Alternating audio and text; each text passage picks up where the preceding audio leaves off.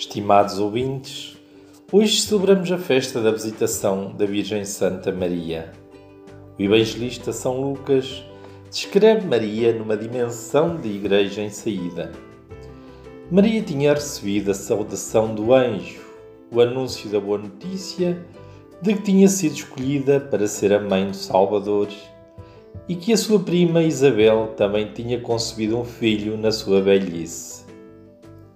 Diante tão maravilhosa saudação do anjo, Maria coloca-se a caminho. Diz-nos o evangelista. Naqueles dias, Maria pôs-se a caminho e dirigiu-se apressadamente para a montanha, em direção a uma cidade de Judá.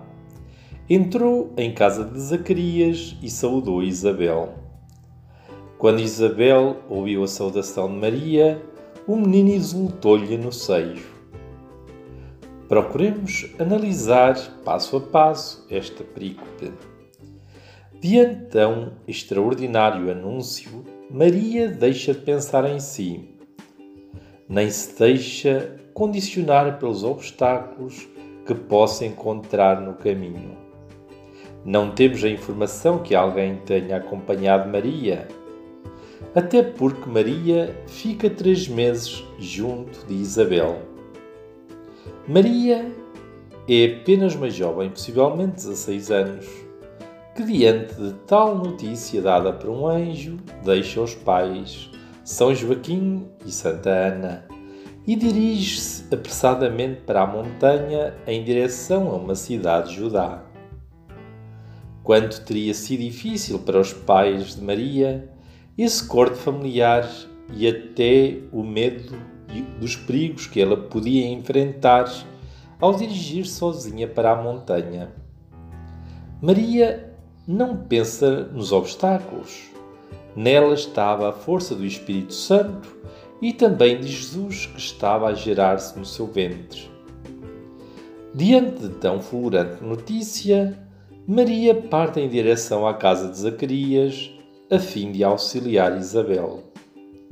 Por vezes, os nossos receios e bloqueios impedem-nos de seguir Deus através de uma vocação especial ao sacerdócio, à vida consagrada ou vocação de consagração laical ou mesmo à vida matrimonial. O medo, certas vezes, deixa-nos tolhidos, incapazes de responder com prontidão. Como Maria também ao longo dos séculos, muitos homens e mulheres foram capazes de deixar os pais e colocarem-se em saída, já não em direção à montanha, mas em direção a uma nova aventura, deixando para trás sonhos e projetos para abraçar um, caminho de serviço e dedicação aos outros. Outra frase muito emblemática deste excerto é a seguinte: quando Isabel ouviu a saudação de Maria, o menino exultou-lhe no seio. Maria toma a iniciativa de ir, com Isa... ir ter com Isabel e, quando chega à sua casa, dirige-lhe uma saudação.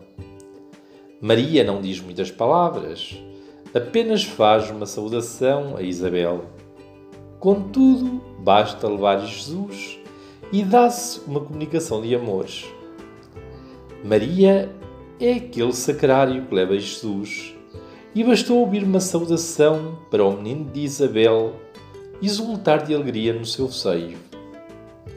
Que beleza e profundidade estão contidas nesta simples perícope, nesta comunicação entre quatro seres. Maria, que se comunica com Isabel, e Jesus, que faz a comunicação com o seu precursor, João Batista. Basta uma simples saudação para suscitar aquele momento de júbilo, de regozijo no ventre materno. E nós pensamos os momentos que temos ao longo do dia para fazer os outros regozijarem-se de alegria? Sim, às vezes basta uma saudação para fazer sorrir aquele doente, para fazer a diferença naquela pessoa que está mal-humorada naquele que perdeu um familiar, naquele que vive momentos familiares muito difíceis. Sobre a visitação de Maria a Isabel, Chiara Lubick, a 23 de dezembro de 1988, escrevia: Nossa Senhora foi visitá-la, não para cantar o Magnificat, como sabemos, mas para amar. Porém, como encontrou uma alma aberta, disse-lhe logo tudo. A minha alma glorifica o Senhor e o meu espírito exulta em Deus, meu Salvador, porque olhou para a humildade da sua serva. Doravante todas as gerações me chamarão bem-aventurada. E lá Maria narrou a Isabel a sua extraordinária experiência. E das palavras desta experiência que pronunciou, se vê como Cristo, que vivia nela, já iluminava o passado, o presente e o futuro da história. Porém, Maria, pronunciando o Magnificat, não expôs assim apenas o desígnio de Deus, até mesmo para a humanidade, mas também santificou, como se sabe, João no ventre de sua mãe.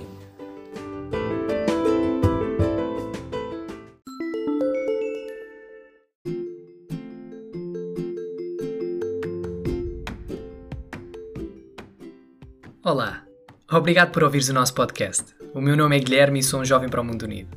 Se gostaste da reflexão do Padre Vitor, por que não partilhá-la com alguém? Segue-nos no Instagram e no Facebook para ficares a par das novidades que temos para te dar e não te esqueças, é sempre possível algo mais.